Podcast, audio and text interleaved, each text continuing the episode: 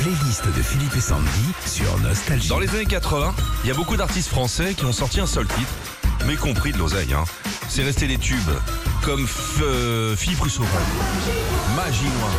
Sorti en 86, c'est le seul et unique tube que connaîtra Philippe Rousseau en tant que chanteur. Quelques années après, il devient guitariste sur les tournées de Marc Lavoine. Un autre filou, Philippe Cataldo. Ah, on le passe souvent ça. Avec des paroles signées Jean Schultes, Philippe Cataldo sort en 86 les divas du dancing et restera plusieurs semaines numéro 8 du top 50 sans aucun autre tube. Il continue de euh, se produire notamment dans les tournées 80 partout en France. Vous vous rappelez des nuits sans soleil, Ivanov? Les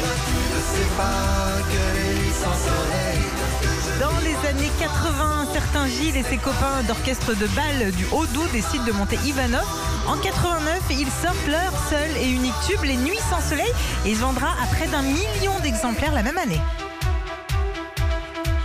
Annabelle.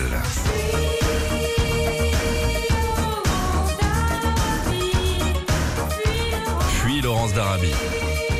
Fille de l'acteur et chanteur Marcel Mouloudji, la jeune Annabelle, âgée de 20 ans, sort Phil Laurence d'Arabie, qui sera un vrai carton dans tous les pays francophones.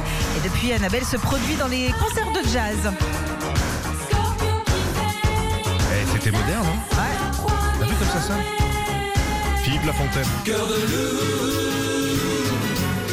Sorti tout d'abord en 78, ce tube passe inaperçu puis ressortira finalement 11 ans après en 89. Il se classera parmi les meilleures ventes en Belgique puis en France. Après avoir reçu une victoire de la musique pour Cœur de loup, il écrira notamment pour Morane pendant des années. Retrouvez Philippe et Sandy, 6h-9h sur Nostalgie.